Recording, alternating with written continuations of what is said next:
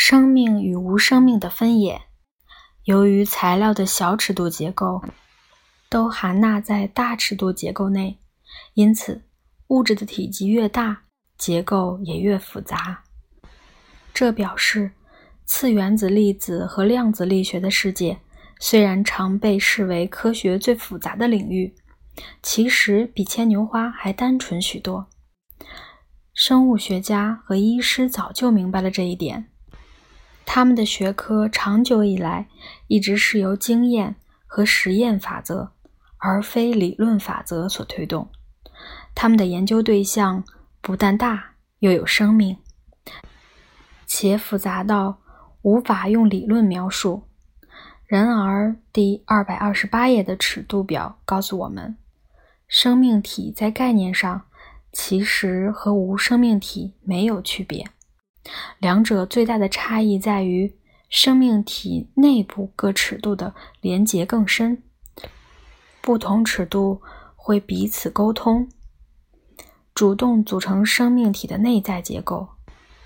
无生命体在受到人的尺度的外在压力时，所有尺度都会受到影响，又使许多内在机制产生反应，最后可能造成无生命体。改变形状、断裂、共振或变硬。相较之下，生命体侦测到外来力来临时，会采取某种行动回应，例如挡回去或转头逃跑。这类生命反应非常多。树枝是被动的，大多数的时间的表现都像无生命体。猫腿则毫无疑问。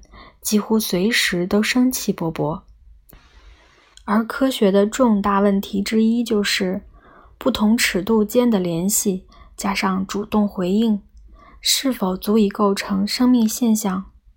这个假说并不是贬低生命体，而是想抬高无生命物质，它们比外表看起来复杂多了。从古至今，无论人类科技的发展是快是慢。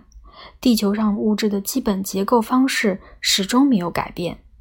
地球上有我们认为有生命的生物，也有无生命的物体，例如岩石、工具、建筑等等。但随着我们更了解物质，迎来了材料的新时代，生命和无生命的界限也模糊了起来。拥有人造器官、骨骼。甚至人造大脑的仿生人将变得稀松平常。